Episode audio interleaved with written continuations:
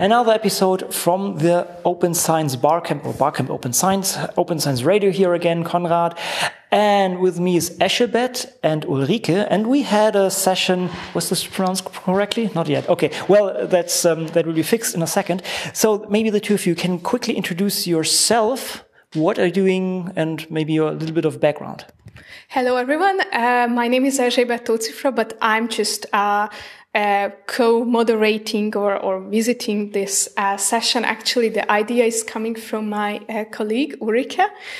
Um, but so, uh, for myself, I'm working for the European research infrastructure dedicated to digital arts and humanities. Uh, we are called DARIAH, and I'm working for the European uh, umbrella organization, DARIAH EU. Uh, I'm their open science officer, so I'm fortunate enough to work on making humanities research more open every single day. Great, thank you. Ulrike. Yeah, hi. Um, I'm Ulrike Wuttke from the University of Applied Sciences in um, Potsdam, and I um, teach there, and I um, work there also at the moment um, for a project called Research Data Management Organizer. That's a tool to um, organize your research data management, and I have pitched uh, this uh, session here with the very long title, um, Concrete Steps Towards Fair Data as a Prerequisite um, for Open Scholarship in the Arts and Humanities. And um, Eschebet was so nice uh, to join me for this session. So, what, what was your expectation of that and what came out of it?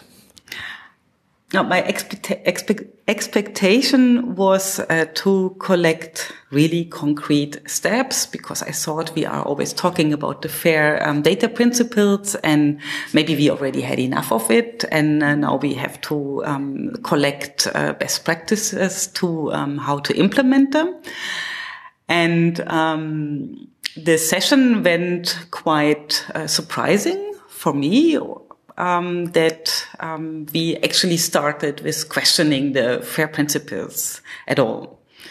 And um, so we had a very lively discussion, and it was very nice that um, we were not only humanists in the room, but we had also people joining us from uh, software engineering and from um, astrophysics and so other communities and um, that very much sparkled uh, interdisciplinary discourse. Um, there was one point um, where it came like, but of course, um, open science is the way to do it, and why are we discussing it in 2020, and why are humanities so special?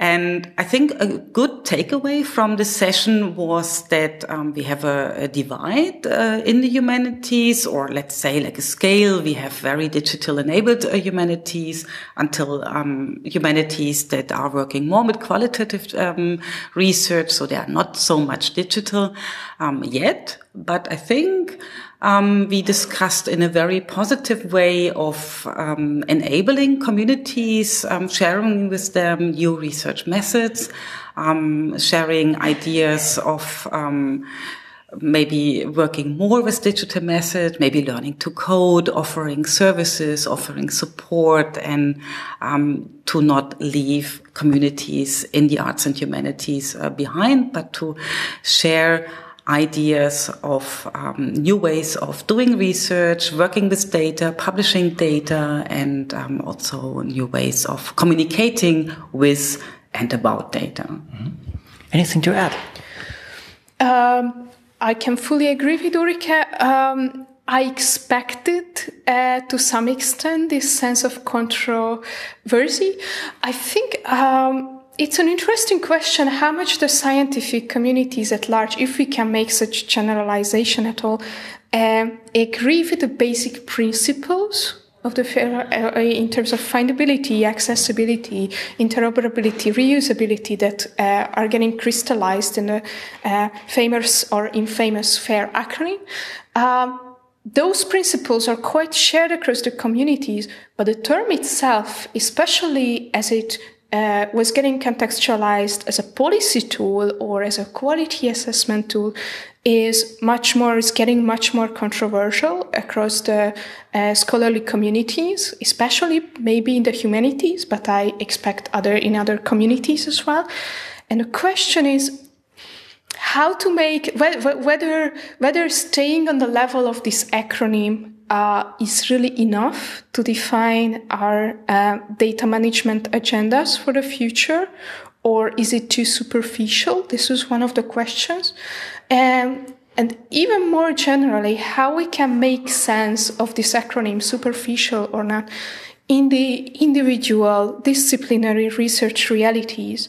So I think we can all agree in that, uh, in that, uh, in each and every case, we have to start out from the individual, like from, from, from the, from the episteme, from the epistemic, concrete epistemic cultures of the researchers.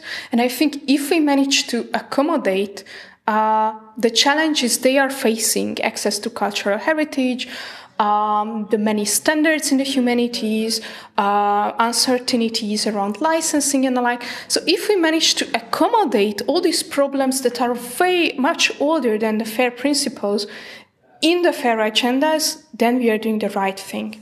Mm-hmm. Okay, as we're running a little bit out of time, some final words. yeah, my final words would be um, please, um, that's my quote to all research funders and research institutions. Don't leave the researchers alone with those very, very big questions. Um, please also invest into sustainable support infrastructures for research, um, data management and research uh, data sharing and everything. So um, add a little bit extra to that we can do this work and this change together. Okay. Thank you so much for your time. And we have to hurry up. Next session is ongoing in a minute, basically. Um, and maybe next year we can do the one where it's getting more concrete and more, more, more hands-on or something like this. Okay. Thank you so much. Sounds very good. Okay. Bye. Bye-bye. Bye.